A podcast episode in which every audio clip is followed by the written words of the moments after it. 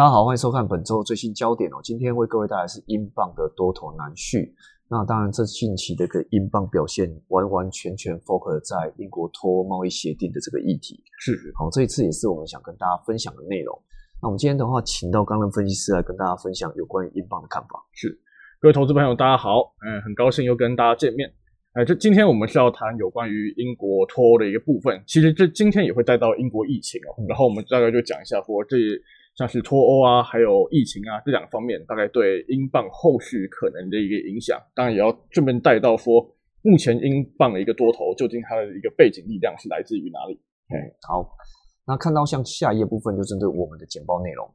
看到呃英镑多头难续，那代表我们的看法是比较偏偏弱了，偏弱，就看起来。反弹之后看起来，昨天来看就是比较弱势一点的。昨天是稍微大回。嗯，那这个地方的话，我们要跟大家讲一下脱欧的限制。那这限制的话，其实是还蛮多的啦。其实说，哎，真的达成一个贸易协定，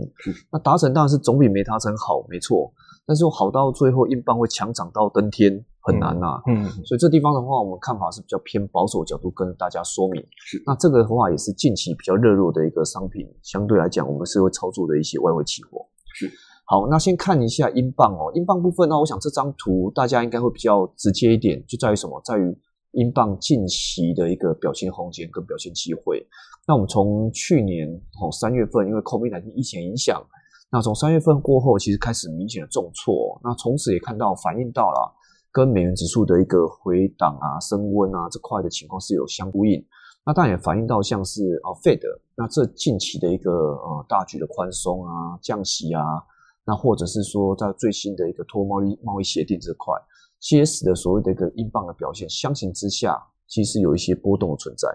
那如果回顾到去年一整年，那英镑累计上涨将近三 percent，是。那我想这个绝对不会是因为英国的经济转强啊，是因为美元太弱了。哦，因为美元太弱，那这个美元太弱影响之下呢，其实所有的非美货币绝大部分都是相对升值的力道。那我们都知道，美元指数大概在去年。大概就是呃贬值将近六到七 percent 的水准，没错。哦，那英镑部分的话是升值三 percent，所以讲白讲没有升很多了，嗯，它并没有升很多。但是相反之下呢，就说哎得到一个贸易协定了，那到底贸易协定之后会不会造成英镑持续性的往上攻坚？我们的看法是相对保守的，好保守部分，待会跟大家说明。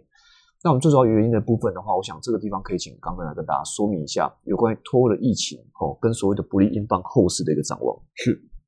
啊，刚刚其实有提到，就是去年二零二零年英镑是有强劲的一个升值哦，但其实这个升值的主要的一个力道还是来自于美元指数还有联总会的一个宽松。嗯，哎，整体来看，其实可以说英镑跟基本面脱钩也不为过啊。哎，整体来说，其实我们从整个角度来看，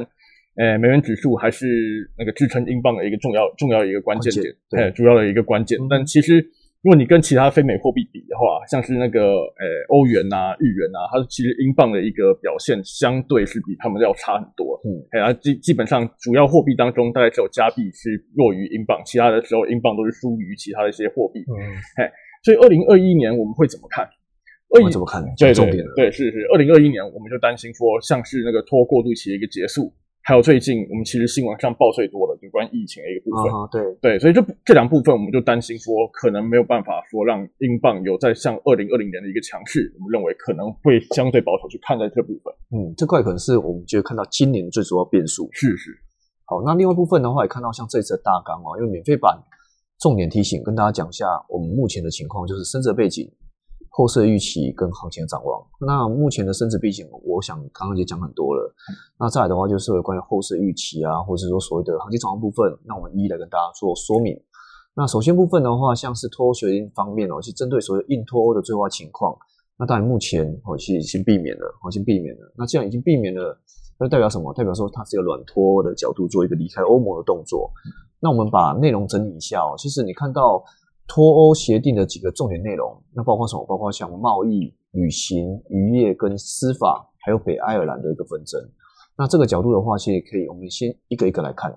那如果看到像英国跟欧盟的贸易往来，其实是不会收取关税跟实施配额。哦，这部分的话，可能是大家比较预期是合理的。那也是说，哎，可以得到这个地方。那另外的话，就旅行哦，停留几天哦，需要申请签证哦，九十天要签证，这个也不会什么太大问题。那当然，我们都知道嘛，其实，在过程中卡的很多点在渔业啊，那渔业这块的话，其实英国将会脱离共同的渔业政策，但是是有设有这个过渡期的。未来五年半，欧盟是可以继续在英国的水域做捕鱼的动作。那那同时部分的话，只是会减少二十五的配额。那过渡期之后，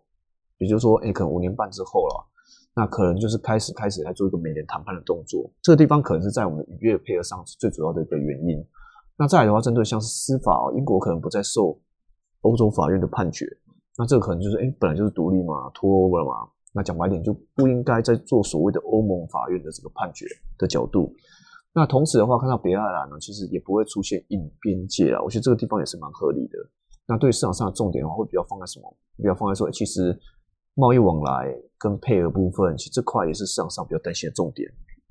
那如果说以目前来看的话，其实英国的确诊还是创新高，是哦，这个地方也是跟他比较担心一点啊。其实昨天美国也是创新高，二十八点七万人单日确诊，是哦，这块也是大家比较紧张一点。那英国部分的话，我们都知道确诊，其实截至一月五号为止哦，其实目前英国确诊也是有将近两百六十万人，看已经突破哦。虽然跟美国那种两千万人比，哦，的确是少很多啦，但是你看到单日确诊以及病毒变异在英国发生，那到处流窜，所以你看它整体的一个数字部分的话是非常紧张的，哦，这个非常紧张，所以对恶化的一个情况是非常非常高的。所以你看到如果相形之下，然后累积死亡跟死亡率部分其实是担心的，哦，是担心的。我觉得这块可能是一开始大家比较担心的重点。那另外部分的话，如果以弱势美元脱欧跟央行来主导英镑的角度部分，那刚刚会怎么看？是的。事实上，二零二一年那个美元指数基本上还是可以可以去弱势来解读哦，就有是关于它的一个美国实质利率的走低啊，还有财政赤字的一个扩大，因为其实都在预期范围之内啊，哎，所以还有全球经济一个复苏，基本上美元我们二零二一年还是看弱啊。对这个一基本上说，在二零二零年是支撑英镑的关键，二零二一年也也是如此，但即使如此，二零二一年会有一些其他的一个部分。首先，拖的部分是中长期来看，以中长期的角度来看，在市区单一市场一个准入，如果目前虽然是零关税配额，但贸易壁垒已经回来了。呃，在这样的一个情况下，还有一些像是人员无法自由移动，以及金融服务对欧盟一个出口受限之下，拖长线其实很不利英国的一个经济发展。嗯，嘿，而另外一个部分就是在于那个英国央行降息的一个部分，主要就是受到刚才有提到有关疫情的一个影响，其实我们预期今年英国央行可能会。把利率降到负值，嗯，嘿，这样子的话，它跟联准会的一个差差距可能就所差无几。就是去年联准会大幅降息，今年英国央行可能也有降息的一个空间，嗯，嘿，所以在这两个因素之下，我们英镑是稍微保守去看，嗯，那另外部分的话，看到像英国对欧洲依存度，当然我想都都很高啦。那甚至英国啊，对所谓的其他国家，不管是什么美国、加拿大、墨西哥、纽西兰、澳洲、日本。啊，这块的话也是希望说重新谈一些贸易协定嘛，那对所谓的一些英国的影响会比较小一点的哈。嗯哼。那当然，我们看到像是英国对一些贸易依存度来看的话，基本上有将近五成，哦是在欧盟身上。所以整个来看，对说前十交易国有七个国家就属于欧盟，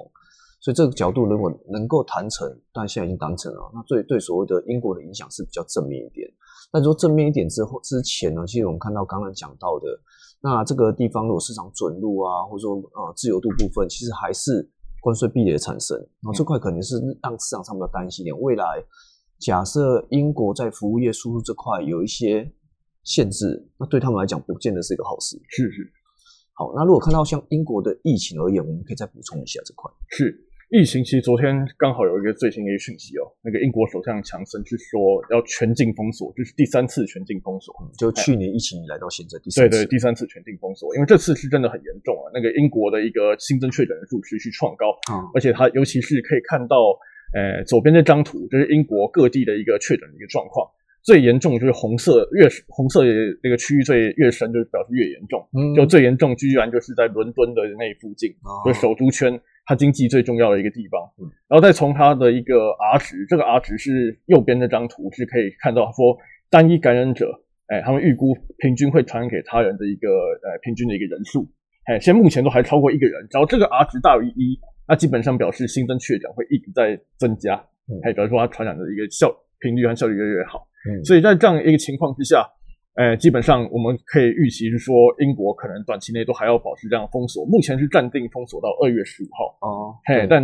这个可能还要看到时候有没有办法去改善。嘿，所以这个疫情基本上一定会拖累二零二一年英国的一个复苏，就可以是可以预期了。对，R 字蛮重要的，因为大家都看一下一个人如果怎么样传染给大家，那包括超级传染者可能 R 就可能大于二十几，嗯，哦，一个人可能传到二十几个人，是是是。那这块的话，我们是上次传到看到，嗯，大连，嗯，不是传出什么一个人可以到二十三个人的确诊，这很严重。哦，这块可能是大家比较紧张一点。那如果看到我们这张表格，英格兰部分的话，其实 R 值那还是大概就是一点一到一点四之间，哦，这块也是蛮润局是 大于一的水准，嗯。那这个也是比较紧张啊，就是说一个人如果能够传播超过一个人以上的确诊，那代表说他如果这样沉下来，不是一个收敛值啊，它是一个发散值，发散值。所以这个地方也是使得说，呃，在英国全境封锁之下，去复苏会是个比较担心一点。对对。好，那另外部分的话，就结论方面的话，刚刚也可以帮我们总结一下。是的，所以最后就是总结我们刚刚所提到的，就是目前虽然美元指数的一个偏弱，还有二零二一年我们认为可以持续下去，这依然是。支撑英镑主要因素，但两个点，尤其是呃脱欧的部分是中长线来看，中长线来看说是贸易的一个壁垒，还有它的一个人员自由移动取消，这这点依然会损伤英国的一个经济，后续也要看他们金融服务贸易可不可以再谈一个新的结果出来。哦，但近近期短线比较严重，当然就是新冠肺炎疫情这部分就可以看到，说现在二月十五号以前可能都是呈现一个封锁，这个封锁还还蛮严重，就是说。大家不能出去上班，就是只能远距上班，连学校都不能去，学校全远距教学，这个是其实是蛮严重的，哎，所以这样一个情况之下，英国央行可能就要再被迫去调降利息。我们认为今年可能有利率可能会降到负零点一这样的一个状况，负利率，对，因为现在是零点一了，所以有可能会降到负利率。哎，他们研究好几几个月，现在今年可能真的要把它派上用场。每次听到负利率，英镑都大跌，嘿嘿嘿，都有这个原因。所以就以这个样子的角度来看。我们还是说对英镑的一个多头延续呢，会比较那个呈现一个比较谨慎的一个态度去看待。我们要留意英镑今年的一个的一个风险。好，那这接下来的话就跟大家讲一下合约规格哦。合约规格的话，其实跟富时一百，我想大家都很清楚嘛，就是说台湾就交易所有上的富时一百，但是我们这里的话是放我们的呃 IC 交易所的富时一百啊。那再来的话，跟英镑期货、英国长债部分，你这跟英国有关系的外企。哦，国外期货商品，那这方面的话，当然也提供给大家做操作的参考。好，那最后的部分的话，讲到严固最前线的 YouTube，那里面有包括我们的最新焦点、名家开讲、季度导航方面，大家欢迎来做一个按赞、订阅跟分享。好，那以上的话是本周的最新焦点加值版的内容啊，祝你操作顺利啊，谢谢。